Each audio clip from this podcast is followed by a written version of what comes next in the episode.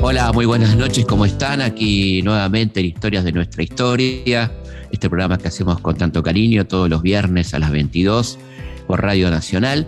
En este caso, para hablar con un querido amigo, Pietro Sorba, de un libro muy lindo, realmente esperado, Santa Empanada, las mejores 160 recetas de la Argentina y del mundo. ¿Cómo estás, Pietro? Buenas noches, ¿cómo va? Buenas noches, un placer estar comunicado con vos y con tus oyentes. Gracias por, por darme la posibilidad bueno, de, de, esta conversación y de poder estar ahí con ustedes. Bueno, vamos a aprovecharte también para hablar de otras cosas, este, siempre de este, de este deambular tuyo, yo digo, un peregrino de la comida argentina, ¿no? Este, ha recorrido, recorrido todo el país, este, dándonos su, reseñas de, la comida por regiones, de bodegones, pero bueno, vamos a hablar primero del libro, después hablamos de otras cosas.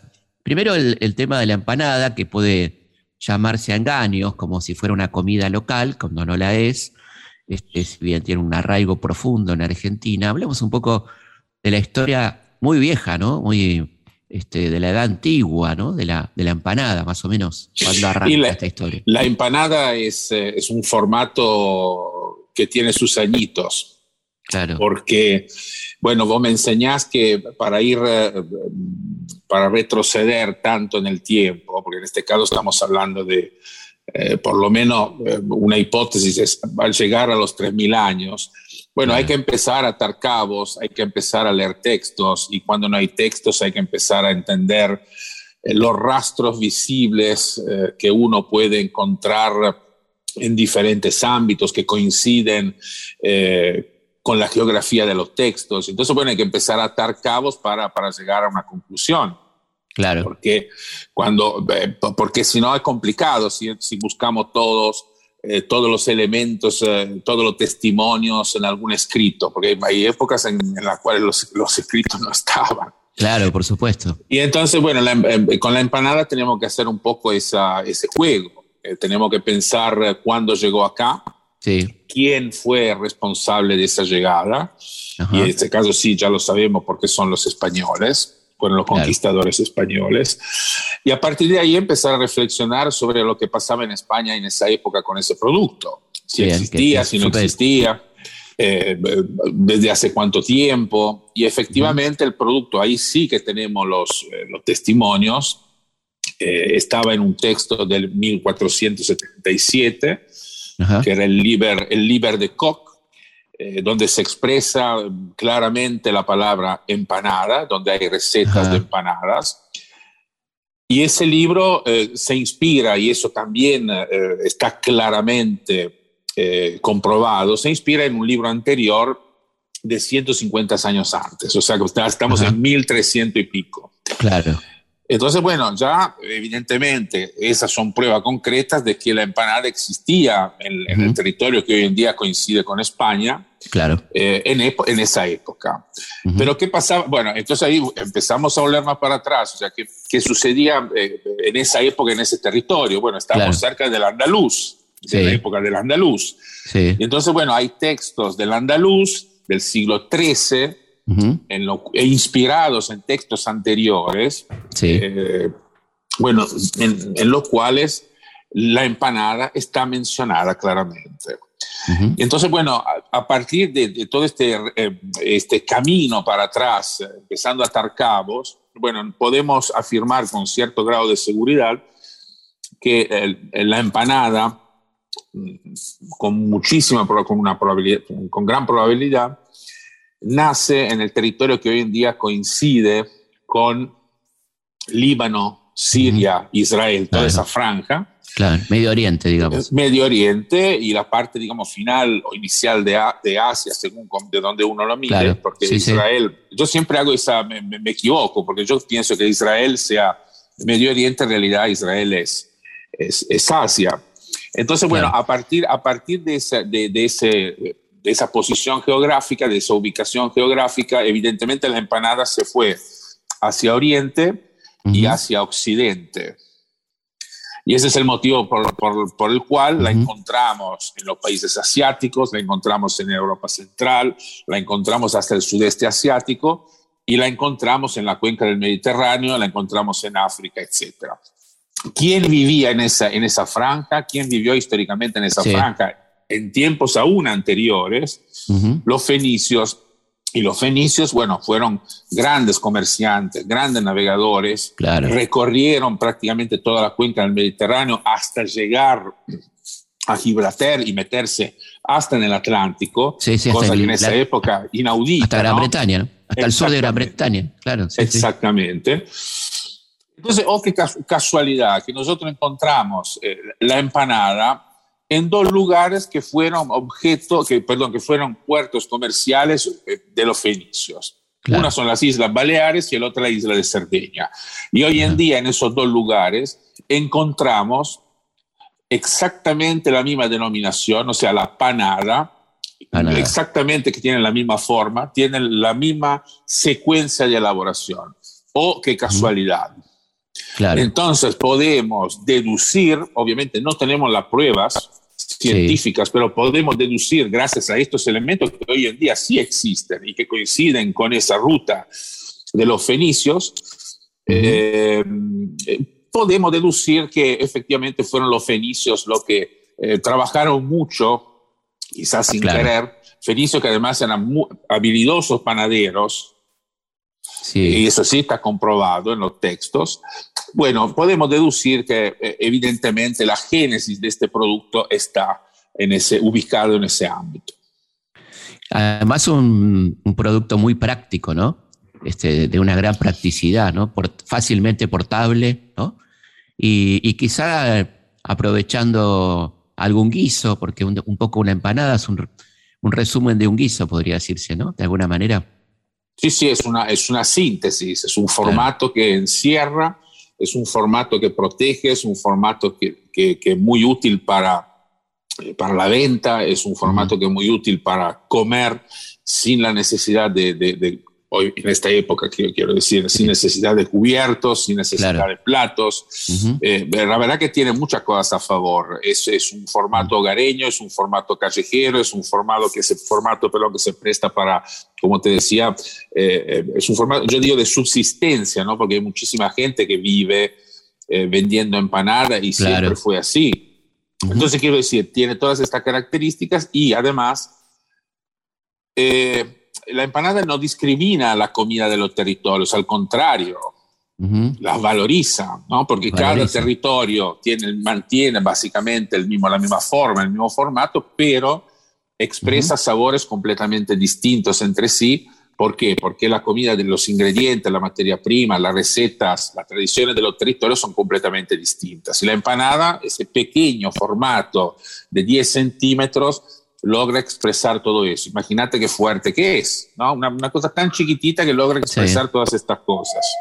Totalmente. Y a, nuestro país llega, obviamente, con los conquistadores españoles y adquiere formas, formas locales, por supuesto, ¿no? Sí, adquiere forma local, pero además se expande rápidamente en todo el virreinato. Porque eh, la empanada no queda solamente en la Argentina. La tenemos en Uruguay, la tenemos en Perú, la tenemos en Chile, la tenemos en Brasil, bueno, que ahí vino por mano de los de los portugueses, pero el, digamos la génesis es la misma, ¿no? La, la génesis ibérica. La tenemos en Colombia, en Venezuela, o sea, en el Centroamérica, hasta en el sur de Estados Unidos. Entonces, esa fue la profundidad una gran profundidad. No tanto, no, no, tanto en México, ¿no? En México hay como otra tradición. Eh, eh, pero si, uno, si, uno, empieza a mirar, en México se comen muchas empanadas también. Mira vos, mira vos. Se comen muchas empanadas, sí. Como en Venezuela, uno quizá a veces no piensa, piensa en la arepa, etcétera, pero la, la, empanada y la arepa están ahí, ¿eh? Una al lado de la otra para ver quién se gana el título de campeona de, de la comida callejera. Y en México, no, digo, no digo exactamente igual, pero la empanada es un formato realmente muy conocido, muy querido, que tiene grandes diversificaciones, hasta muchísimas versiones dulces, frutales. Claro. Sí, sí. Así que bueno, la empanada es interesante. Y uno podría suponer que estas empanadas, las primeras, las de los fenicios, eran más bien con rellenos marítimos, ¿no? De productos marítimos, ¿no? Probablemente. Eh, eso sí es difícil saberlo. Eso sí que es complicado saberlo. La que tenemos, por ejemplo, en Cerdeña y y en las Baleares, específicamente en Mallorca, eh, tienen relleno donde hay mucho queso, donde hay cordero, eh, las la que, por ejemplo, hacen referencia, las empanadas que hacen referencia a la cultura española, me refiero al siglo XIII o al siglo XII, tenían pescado, tenían lamprea, eh, ahí sí que había pescado. Claro. Entonces, bueno, pero esa es una adaptación que el, que el producto hace en los territorios donde desembarca. Esa es la fuerza del producto, es extraordinario. Y acá, bueno, tenemos una, una gran variedad de empanadas en, en, Argentina. Cada, te diría que casi, cada casi provincia reclama una empanada diferente, ¿no? Podemos empezar por el norte, si querés, este, la, la salteña, ¿cómo es la empanada salteña? Eh, yo digo que la empanada está por lo menos dentro de nuestro esquema gastronómico culinario. La empanada está por lo menos, y digo por lo menos no de casualidad, eh, a la altura del asado. Claro. Pero al final, si uno lo piensa detenidamente, tiene más, tiene muchísimas más virtudes, porque el asado tiene un simbolismo extraordinario, tiene una mística extraordinaria, pero desde el punto de vista culinario es muy esencial. Es porque sal, carne y fuego. y obviamente la sabiduría del, del asador. Y, los, críticos, y los críticos que se ponen alrededor de la parrilla. Por supuesto, siempre. claro. La empanada no, la empanada tiene otra, es mucho más articulada porque hay que cuidar mucho la masa, que depende del tipo de cocción que después finalmente se va a hacer, porque una cosa es hacer una masa para una empanada frita y otra cosa es hacer una masa para una empanada al horno. La empanada frita que además se llama pastel. Em, eh, el relleno, con el relleno pasa exactamente lo mismo. Nosotros por lo menos pero digo, tenemos una, un modelo por cada provincia, pero después si empezamos a ver, son más, porque eh, si pensamos en la empanada, no sé, patagónica, eh, la empanada patagónica, no sé, y no, no, me olvido de tu pregunta, la empanada patagónica puede ser de cordero, claro. y es típica, puede ser de capón y no pierde tipicidad, puede ser de frutos de mar, no pierde tipicidad, puede ser de centolla, no pierde tipicidad, puede ser de trucha y no tampoco pierde tipicidad. Entonces quiero decir, si uno empieza a pensar en estas cosas, la verdad que la empanada tiene un espectro, un escenario de una amplitud notable. Sí, sí. Bueno, y cada, cada lugar después finalmente empezó a adaptar la receta a sus costumbres. Por ejemplo, si lo pensamos bien, la empanada salteña en realidad es una empanada, a ver, eh, no quiero ofender a nadie, pero es una empanada bastante neutra, porque tiene carne vacuna. La carne vacuna no tiene una pertenencia específica a un territorio. Claro. Eh, no es, a ver, una empanada de carne vacuna no es lo mismo que una empanada de río mesopotámica, donde ahí sí que hay una identificación muy fuerte entre la materia prima del territorio y la receta que, que, la empanada va, va expresando. Una empanada de pacú, ponele. Por ejemplo.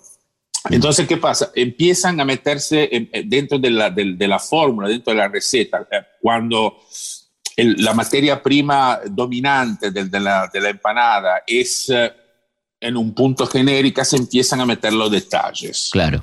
Que son necesarios para, para identificarla. eso es lo que nos interesa porque ahí Exactamente. Los queremos meter en ese punto donde viene la discusión de la diferencia entre la tucumana, la salteña. Que nos, encantaría que nos hagas una guía, digamos, de arrancando por la salteña, qué tiene y qué no tiene la salteña, por ejemplo, en comparación con la tucumana, ¿no? Eh, a ver, por ejemplo, eh, la salteña seguramente tiene las papas. Las papas son una parte importante de, la, de la identidad de esa receta, pero también hay que pensar que la papa no es... Esta es una, mucha gente cree que la papa se, se, agrega solamente en Salta. Claro. No, no es así, porque las papas se agregan también en muchas recetas típicas de, de empanadas, obviamente de Catamarca, de La Rioja, de Jujuy. Entonces, pero bueno, son, son cuatro o cinco lugares donde la papa entra dentro de la fórmula. Entonces ya a partir de eso uno dice, eh, ¿qué pasa? Bueno, esa empanada pertenece al NOA. Claro. Pero tenés, por ejemplo, en, lugares de producción de oliva, como, como La Rioja, donde entra la aceituna, ¿no? Exactamente, exactamente. Entonces, tenemos las aceitunas que ahí sí que tenemos un vínculo directo con el territorio. Claro. Entonces, los lugares donde hay producción de aceituna tradicionalmente suman, a pesar de la crítica de los detractores, etcétera, pueden sumar la aceituna, pueden sumar la pasa de uva, por ejemplo. Pasa de uva. A mí me encanta. ¿Eh? ¿Por qué? ¿A vos te gusta con pasa de uva? Sí, sí, me gusta, sí, sí, sí. A mí me gusta la, eh, el contraste agridulce. Eh, me parece que en una empanada queda bien, porque como que complementa la, la carne en realidad es dulce. Obviamente no dulce de azúcar, pero tiene un carácter dulce. Claro. Y entonces, bueno, la, la, pasa de uva tiene dulzura, pero al mismo tiempo tiene muchas veces una, una cosa levemente ácida, levemente sutil. Claro. Que ahí me parece que juega, hace un juego interesante. ¿Y qué opinas de la gente, de la gente que le pone azúcar a la empanada frita? Bueno, es, es un poco el criterio, digamos, del, de la pasta de uva, es el agregado de algo dulce. Claro. Hay una receta en el libro en el cual se agrega un kilo de azúcar. ¿Un kilo? Un kilo de azúcar. Tremendo. Eh, con la carne, quiero decir. Sí, sí, eh, sí, Entonces, eh, la, la, la idea, me, da siempre la sensación de una cosa medieval, ¿no? El, agregado del azúcar, una cosa de, esa cocina donde la dulzura, exactamente, donde la dulzura, de hecho creo que viene un poco de la, de la época criolla. Es, es algo que, que, funcionaba mucho en esa época. Si nosotros observamos nuestra comida típica que remite a la época criolla, Evidentemente esa conexión con la parte dulce está muy presente y la encontramos en algunas versiones de empanadas. Esa es, una, es una herencia que quedó. Sí, sí, sí, totalmente. Y por ejemplo, la mendocina, ¿qué características tiene? La mendocina básicamente tiene em, una, una relación eh, cebolla-carne a favor de la cebolla. De, la cebolla tiene que, normalmente es el doble de la carne, pero llega a ser también el triple.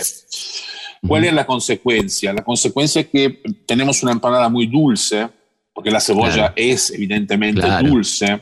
Sí, sobre todo la, caramelizada, ¿no? Que claro, también. claro. Una empanada muy húmeda, una empanada en la cual la cebolla absorbió el sabor de los otros ingredientes, pero absorbió de una manera muy definida, porque la cantidad de cebolla es grande. Entonces, bueno, ese sabor lo encontramos en la empanada cuyana. Es, eh, es, muy es, es, muy característico, es muy típico. Si uno piensa en una empanada, por ejemplo, tucumana, donde normalmente la, la relación entre carne y cebolla es 1-1, claro. o quizás un poco menos aún, en este caso a favor de la carne, bueno, evidentemente esa empanada, esas em, dos tipologías de empanada tienen, si uno reflexiona, digo, tres segundos después de un mordisco, se va a dar cuenta que hay una diferencia de sabor eh, realmente muy, muy notable. Y la otra cosa de la empanada tucumana, que comerla con las piernas abiertas, dicen, ¿no? Con las piernas abiertas y, con, eh, con, con, un, con, un, gajo de limón a mano, porque la costumbre local, eso también es otro rasgo. Eh, por ejemplo, que nosotros lo vemos muy bien en Salta y en Tucumán, que son los únicos lugares. Y lugares muy, muy de mucha colonia árabe también, ¿no? Sí. Donde, se, usa se usa mucho el limón, el sí. por ejemplo, ¿no? Así es. Y son los únicos dos lugares donde institucionalmente se suma a la empanada, una vez que está servida en la mesa, una salsa, en el caso de Salta, la yahua, que es una salsa de, tomate rallado con cebolla y un poco de rocoto, muy, muy fresca, pero picante, pero queda fantásticamente bien con la empanada. Y en Tucumán existe la costumbre de acompañar con el limón. Entonces, esos son los dos casos en los cuales, eh, como te decía, institucionalmente la empanada eh, llega servida a la mesa con dos complementos, con dos acompañantes, no casuales. O sea, que son parte, digamos, del, del eh, hoy en día todo se llama experiencia, bueno, utilizamos también nosotros la palabra experiencia, pero que son parte de la experiencia. Yo me hice, eh, me hice adicto al limón con la empanada después de pasar por Tucumán. Me parece que le va bárbaro, ¿no? Le queda, para mí le queda fantástico, además porque eh, la empanada tucumana, que normalmente se hace con un corte muy, muy característico, que tiene un sabor muy reconocible, que es el matambre. Claro. El matambre tiene, digamos, un porcentaje de grasa, eh, por más que uno de, que les elimine una parte de esa grasa, eh, la vamos a encontrar ahí en esa empanada. Además, tomando en cuenta que la cebolla es poca y que la carne es mucha.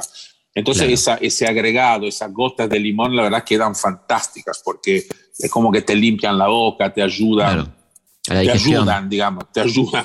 Y la verdad que es muy agradable esa secuencia en la cual uno puede comer varias empanadas. No sé qué opinás vos, Felipe. Nadie, nadie come, nadie come una empanada. Nadie come una empanada. Eh, hay muy pocos. Y además hay una cuestión con el tamaño también, ¿no? Sí. Como que las bonaerenses son más grandes que las del norte por ahí, ¿no? ¿Cómo son las, las bonaerenses? ¿Cómo son? No, digamos, a medida que baja la latitud, eh, no sé por qué el, aumento de la, dimensión se agranda. Eh, no, debe ser por la cercanía a las ciudades. en la ciudad, por ejemplo, eh, la empanada toma una dimensión, y me refiero a, los centímetros, una dimensión grotesca. si nosotros le preguntamos a, un chaqueño, a un salteño, a un tucumano qué opina de una empanada porteña o rosarina, y digamos que no, no, no va a ser un juicio muy alentador. Eh, ¿Por qué? Porque la empanada tiene que ser, tradicionalmente, tiene que ser chica, por varias razones. Uno, porque quedó establecido ese formato, y dos, porque es un formato más económico. O sea, si la empanada es más chica, uno utiliza menos relleno y menos masa. Claro. Porque se cansa más rápido de comer. Eh, mm, digamos, si uno, si uno observa con, con, la cantidad de rellenos que he visto y que se ven en algunas empanadas porteñas, hay que decir que en los últimos 3, 4 años, digamos, las empanadas también en, en, Buenos Aires empezaron a reducir su, ah, su, tamaño, su tamaño y su calidad por razones que, bueno, obviamente todo el mundo conoce, pero eh, básicamente existe esa diferencia. Una buena empanada no, no debería ser demasiado grande, porque es un bocado, tiene que ser más tirando a bocado, no a tarta. La tarta es otra cosa. Claro. Vamos a una pausa y seguimos hablando con el querido amigo Pietro Sorba sobre la historia de la empanada y otras yerbas también. Los hechos, los lugares, los personajes son muchos. La forma de contarlos, una sola. Historias de nuestra historia. Con Felipe Piña. Por Nacional la radio pública. Historias de nuestra historia, con Felipe Piña, por Nacional, la radio pública.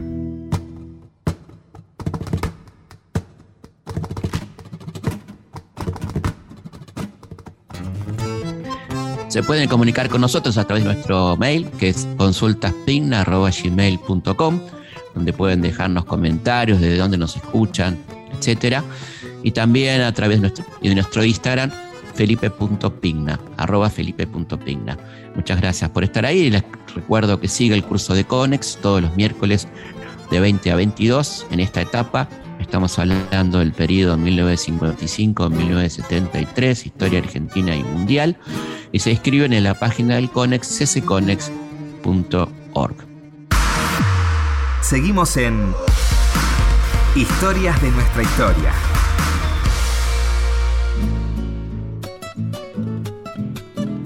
Seguimos en Historia de nuestra historia conversando con Pietro Sorba sobre su último libro, Santa Empanada. Eh, me sorprendió eh, los millones de empanadas que consumimos por día, que cifra que tenemos a partir de la compra de, las masas comerciales, a las que hay que agregarle la producción hogareña. ¿De cuánto estamos hablando más o menos? Estamos hablando de una cifra importante, estamos hablando de 10 millones de piezas por día. es, una cifra, es una cifra notable, parece increíble, pero no tanto, porque em, más allá de que los datos no son muchos, pero ese dato relativo al, que mencionaste, ese dato relativo al consumo de tapas hogareñas es real, no está actualizado, pero es real.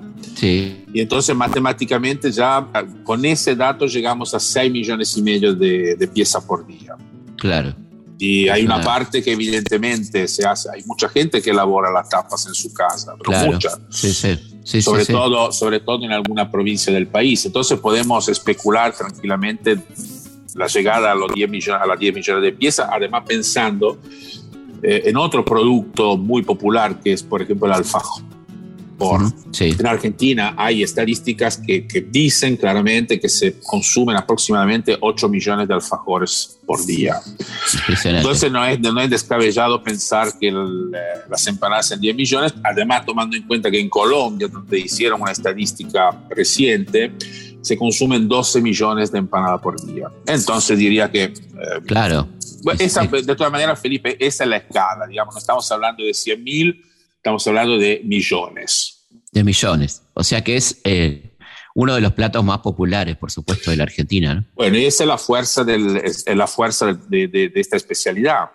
Porque a veces uno pide, ah, no, una empanadita. Sí, sí, una empanadita, pero cuando, cuando un producto llega a esta popularidad, eh, la verdad que eh, hay que pensarlo en serio, digamos, es algo importante dentro de nuestro esquema. Obviamente en la vida hay cosas más importantes, pero desde el punto de vista gastronómico, eh, la empanada es una pieza muy importante dentro de nuestro mosaico, dentro de nuestro esquema gastronómico. Sí, sí. porque es comida diaria, es una comida que le gusta, es una comida transversal, es una comida que le gusta a los niños, a los grandes a hombres, mujeres, eh, ricos, pobres, o sea, le gusta a todo el mundo. Entonces, bueno, es sí, ahí también está todo, está toda la, la, línea de las empanadas dulces también, ¿no? Estoy totalmente de acuerdo. La empanada, por ejemplo, en Argentina, la, idea de la empanada con, con, con, un relleno dulce, obviamente es conocida, pero no tan eh, popular como, por ejemplo, en México. En México, la, la, empanada dulce, la empanada frutal, la empanada de piña, de mango, bueno, en fin, es diferente es muy, muy popular. Acá menos. Acá, digamos, es más... Eh, em, las elecciones de, de, las personas son más orientadas hacia la parte salada. Y, por ejemplo, es mucho más normal eh, abordar un pastelito, que, que es un primo, es un primo cercano, pero no es una empanada. Claro. Entonces, bueno, fíjate cómo es, ¿no? El, ok, el pastelito, pero no la empanada, o mucho menos la empanada. Eh, pero cada país tiene su, tiene su historia. Su particularidad. Sí. me, me, gustó mucho la, la, frase de inicio del libro, que tiene que ver con un Sarmiento que está inaugurando el, ferrocarril en Tucumán, nada menos. ¿eh? Dice, sería bueno que alguna vez, al lado del sacrosanto amor a la empanada de nuestro terruño, tengamos indulgencia para las demás empanadas Amemos, señores, la empanada nacional sin prejuicio de saborear todas las empanadas, ¿no? Este, bueno, dice, mucho, dice, muchas cosas. Sí. Eh, dice que ya en ese momento, eh, obviamente la empanada era algo conocido, eh, tan conocido, era tan conocida que evidentemente un presidente de la nación la utilizó como, como metáfora para expresar otro concepto. Eh, que existe tanto en el mundo de la empanada como en otras cuestiones vinculadas a, nuestra idiosincrasia. ¿No? Porque ya, evidentemente, por lo que dice, evidentemente ya había gente que decía, no, la empanada tucumana es la mejor, la salteña es la mejor, pero en realidad el mensaje evidentemente era otro, ¿no? Eh, entonces, bueno, es muy interesante esa, ese, ese tramo, esa, eh, esa secuencia eh, donde a, través de la empanada descubrimos cosas que, conocemos, pero bueno, se reafirman cosas eh, que son típicas de nuestro, de nuestro país. Muy interesante. Totalmente, la competencia regional. Estamos hablando de 1876, mirá, ya estábamos con, esta, con esta discusión, ¿no? ¿Y qué nos pasa que no, en Buenos Aires no tenemos buenos lugares para comer empanadas? Es una asignatura pendiente. Yo no, perdón, no, no me equivoco, ¿no? No, no, A ver, hay obviamente lugares que venden buenas empanadas, pero debería haber muchísimos más. Claro, claro. Pero muchísimos más. Claro. Eh, no sé, hago un ejemplo. No hay, en Buenos Aires, quizá me equivoque, pero no sé, no, no tengo memoria, no recuerdo un lugar que venda, no digo 20, 23 tipos de empanadas correspondientes a la provincia, pero 10. Sí. No hay, no existe. Es, una cosa absurda. desde el punto de vista gastronómico, yo no le encuentro, no encuentro una explicación.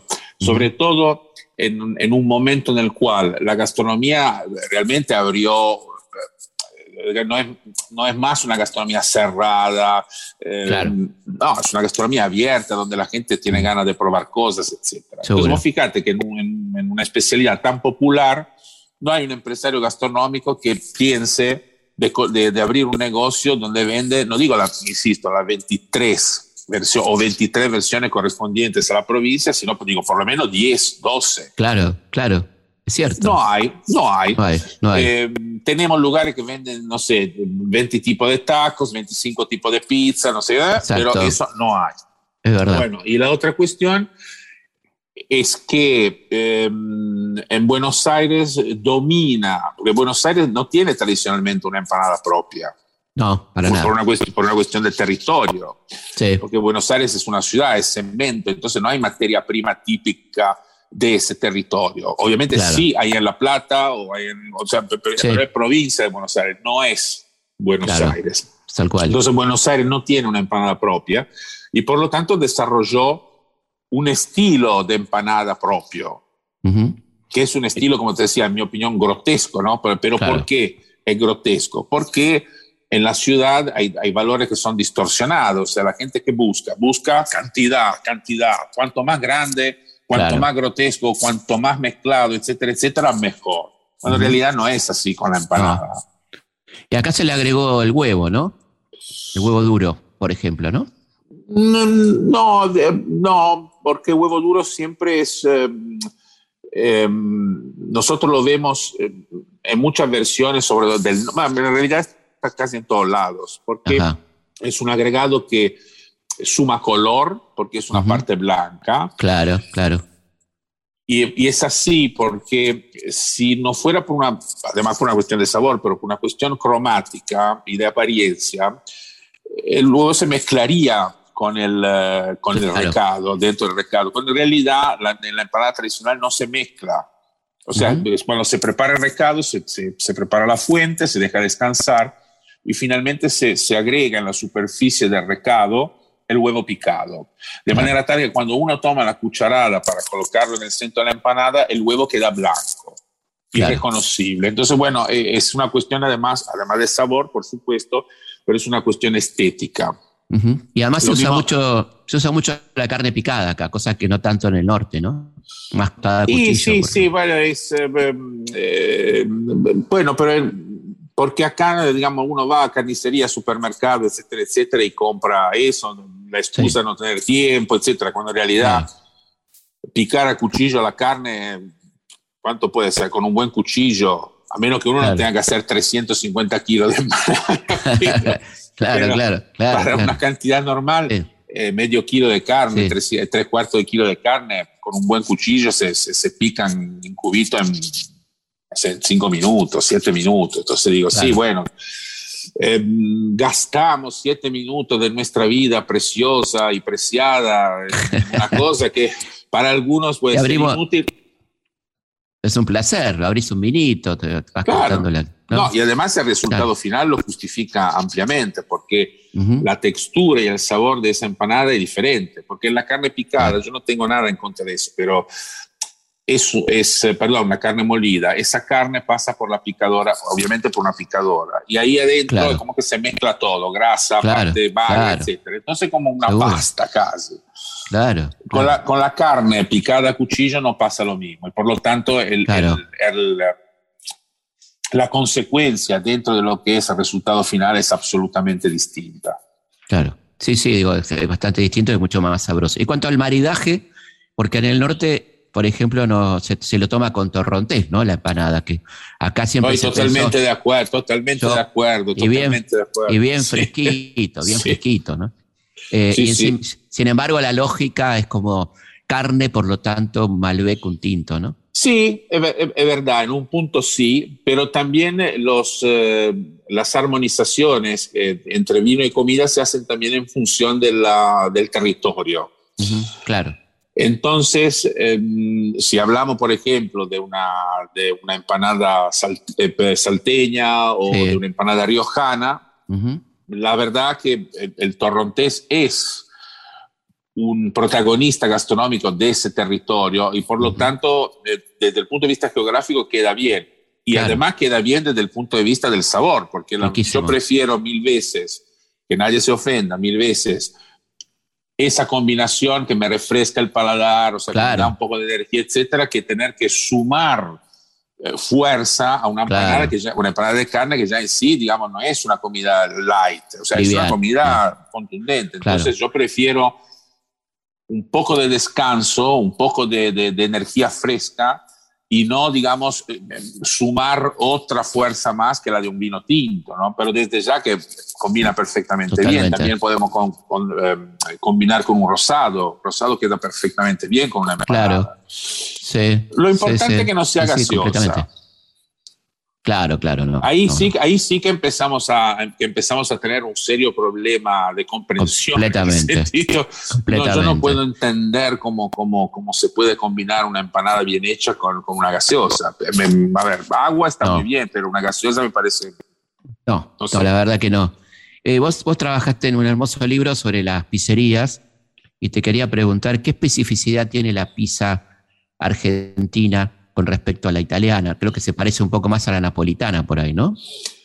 La pizza argentina es una, es una pizza que mm, con el pasar del tiempo, a partir de su llegada acá en el país, hace eh, por lo menos 150, 170 años, claro. Eh, empieza eh, a tomar un camino propio porque, bueno, porque en un lugar que está tan lejos del origen, evidentemente eh, funciona mucho el recuerdo y el recuerdo con el pasar del tiempo se distorsiona. O sea, nosotros tenemos una imagen de recuerdo que es siempre la misma, pero en realidad después el recuerdo con el pasar del tiempo se distorsiona y se adapta claro. a lo local. Y entonces eh, eso es lo que pasó con la pizza. La pizza llega obviamente en su formato original, la pizza redonda con el tomate o sin tomate, eh, con queso, sin queso, etcétera, etcétera, y finalmente se adapta a, la situación. Claro. Eh, se adapta al, al público local, que es un público absolutamente heterogéneo, es un público de inmigrantes, es un público de personas que vienen de, de, culturas culinarias diferentes. Claro. Y que no, no tiene arraigada, arraigado en su cabeza el modelo dogmático de la pizza napoletana o de la pizza italiana. Entonces, ¿qué sucede? Que obviamente la qué buena, perdón, qué buena, qué buena la palabra que usaste de dogmático, porque los italianos son dogmáticos con la pizza. Sí, sí con la pizza y con, la, comida. Con la, con la comida sí son bastante dogmáticos. Claro, está bueno, está bueno, sí. Y, y, por, y, con el tiempo empieza, digamos, empieza a fusionarse a fusionarse la idiosincrasia del, del, del español, la idiosincrasia de otra colectividad del país, que finalmente genera un modelo de pizza argentina, una pizza argentina que yo defino a veces pornográfica, en el sentido que es muy inmediata, es una, es, es, es una pizza que no tiene filtro, es una pizza inmediata, es una pizza donde se busca el impacto visual, donde se busca esa, esa abundancia exagerada de queso, de, de, altura, de masa, de condimentos, o sea, de sabor, ¿no? Claro. Porque la pizza argentina, por ejemplo, tiene algo que la pizza italiana no tiene, que es el aliño. Muchas pizzerías tradicionales, por ejemplo, una vez que la pizza termina su cocción, pincelan la pizza con un aliño, como si fuera un chimichurri. Claro. La gente muchas veces no lo sabe, pero eso es parte, digamos, del sabor típico que tiene una pizza, la pizza de cada una de las pizzerías. Claro. Entonces uno busca ese sabor. Sí. Eh, la cantidad de queso es Exageradísima. Exagerada, en el sentido que ese queso tapa todo. Claro. muy dominante, tanto en términos de, de, de, lo que encontramos en nuestro paladar como en términos del sabor, o sea, claro, mucho, pero bueno, es, así gusta. Claro. Y no hay que criticarlo. Y es muy interesante lo que está pasando ahora, en los últimos, diría, en los últimos dos, tres años, está sucediendo algo muy interesante. O sea, la pizza porteña, gracias al, trabajo de, emprendedores, de empresarios de última generación, eh, de empresarios que eh, buscan calidad, etcétera, eh, la pizza argentina barra porteña está empezando a, buscar más detalles, o sea, unas fermentaciones más pausadas, menos levadura, búsqueda, búsqueda de harinas de más calidad, eh, menos cantidad de ingredientes, pero de calidad superior. Sí, sí. Eh, pero sin desvirtuar demasiado la idea. O sea, una fugaceta es una fugaceta. Lo que cambia es la manera, por ejemplo, de colocar la cebolla, que por ejemplo originalmente se coloca cebolla cruda, mezclada con sal y un poco de aceite neutro, y después eh, se coloca arriba de la pizza y se cocina y vamos, tenemos esa terminación que nos gusta a todo el mundo, donde las puntitas de la pluma de las cebollas están quemaditas.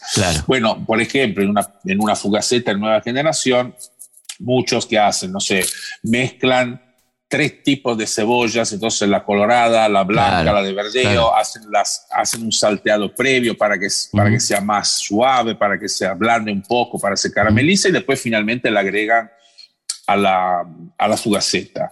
Parece una, una, diferencia menor, pero no tanto, o sea, porque la verdad que cambia, digamos, se mantiene el formato, se mantiene la fórmula, pero el resultado final me parece muchísimo más interesante, porque empieza a ser mucho más refinado, pero refinado no, no estoy hablando de aristocracia, refinado no, no, no, eh, eh, más cuidado, más cuidado, buscando más el detalle, para que, esa, para que esa pizza no sea tan grotesca y que finalmente sea una, un, un momento eh, de degustación realmente feliz, en el cual encontramos matices, o sea que, digo, tampoco hay que hacerlo muy complicado, pero digo, no, no, no. Eh, me parece interesante lo que está pasando con la, con la pizza porteña barra argentina. Y ahí sí tenemos buenos, buenas pizzas, hay, hay, diferencia de la empanada, ¿no? Eh, eh, sí, pero insisto, la empanada, las buenas empanadas están, la cuestión es que no hay muchas. Claro. Ese es el tema. Claro. Eh, y con la pizza, si lo pensamos, pasa un poco lo mismo, porque em, cualquier persona puede entender que si trabajamos con una, la que se llama normalmente pre-pizza, muchas pizzerías trabajan con la masa precocida. Sí. ¿Cuál es la, la, razón? La razón te dice, no, bueno, porque tenemos que, que si no, no llegamos con los tiempos, porque la pizza porteña es muy alta, tiene muchos ingredientes. Entonces, si se cocinara en el momento, se necesitan 20 minutos. Claro. Y la gente no tiene ganas de esperar 20 minutos. Y el empresario no tiene ganas de, de, eh, de bajar el ritmo de venta en honor, digamos, a una cocción más cuidada. Entonces, esa pizza no es de buena calidad. No, porque es horrible. Eh, eh, pero hay muchas pizzerías muy conocidas que utilizan ese criterio. Sí, sí, sí. Yo me, a esas no voy. bueno. Entonces, eh, quiero decir, pero también hay, hay pizzerías que, que hacen un trabajo realmente muy bueno. Entonces, ¿qué quiero decir con eso? Que tanto en el mundo de la pizza como en el mundo de la empanada, eh, deberíamos hacer todos un esfuerzo como para premiar quien hace bien el trabajo y castigar, entre comillas. Castigar significa no ir a comer ese tipo de producto. Y estoy seguro que con el tiempo se van a dar cuenta de que, ¿por qué no viene más la gente? Y, seguro. ¿Y a vos te gusta, te gusta el moscato con la pizza? Eh, mazo. Mazo, lo, encuentro, lo encuentro demasiado dulce para mí. Claro pero es una cuestión, es una cuestión mía, digo, no, no. Y ahí sí le va, la, eh, ahí sí le va la gaseosa a la pizza. yo insisto. le va un poco más. A la empanada claramente no le va. Claramente no le va. A la pizza pero, podría ser. pero insisto, es una cuestión de, de, de, cuál es el producto final. A ver, si la pizza está mal hecha, la pizza, esa pizza no, no, no, demanda, digamos, una bebida a, la, altura de la situación. Claro, claro, claro. Pero si la pizza está bien hecha, la verdad que uno lo piensa, mira la pizza y dice, mira, la verdad, una gaseosa con eso, una gaseosa light de pomelo con eso. No, no, eso no. Las luces se encienden, mi calle Corrientes se llena de gente que viene que va, salen del cine aman, se pelean,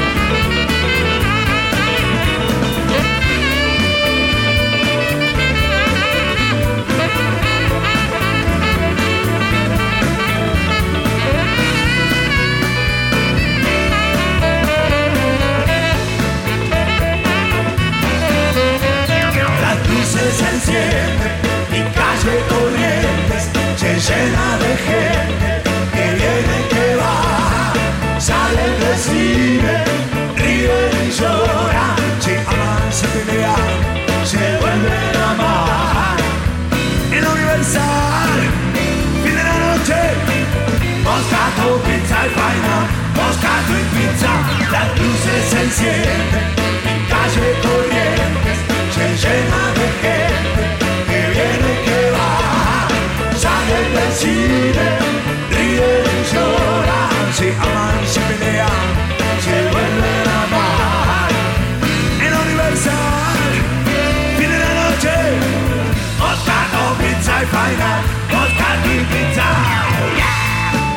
Quería preguntarte por un gran mito argentino que es el dulce de leche, que este, nosotros nos adjudicamos la, la invención cuando es un producto que está en todo el mundo desde hace mucho tiempo, ¿no? Bueno, pero el, el tema de adjudicarse la, la invención está muy bien, porque nosotros nos adjudicamos la empanada, nos adjudicamos el asado, nos adjudicamos la carne vacuna, el- y eso está muy bien porque es parte Sí. de la construcción de nuestra eh, memoria colectiva y de nuestra idiosincrasia.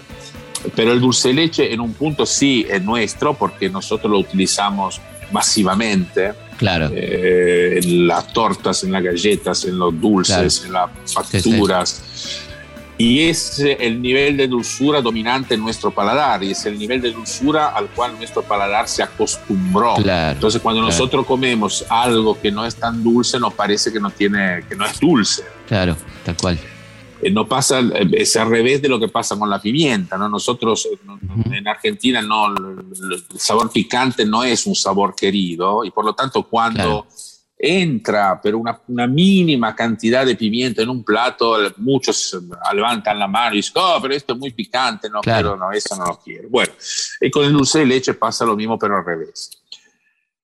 Eh, Sobre el origen, eh, Sí, hay obviamente eh, la anécdota de, de, de- del, eh, de Rosa y, y que bueno, que su leche se quedó ahí toda Sí, la sí. noche o varias horas, Claro. se transformó en dulce de leche. ¿eh? Sí, Pero eh, no sé, es, una, es anecdótico. Me parece Claro, que claro.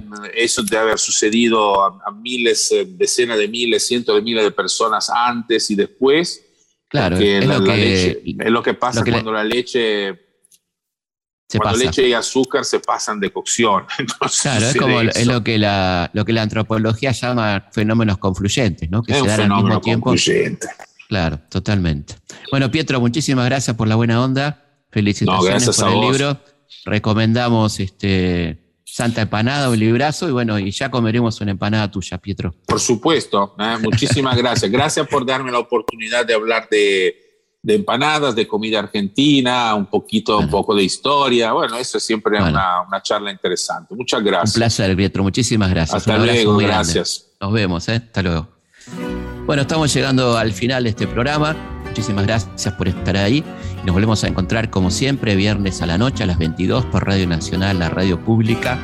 Historias de nuestra historia. Historias de nuestra historia. Conducción, Felipe Piña. Producción, Cecilia Musioli. Archivo, Mariano Faín. Edición, Martín Mesuti. Desde el norte traigo en el alma la alegre samba que canto aquí y que bailan los tucumanos con entusiasmo propio de allí. Cada cual sigue su pareja, joven o viejo de todo vi. Media vuelta y la compañera forma una rueda para seguir. Viene el gaucho, le hace un floreo y un zapateo comienza allí. Sigue el gaucho con su floreo y el zapateo termina aquí. Para las otras no, para las del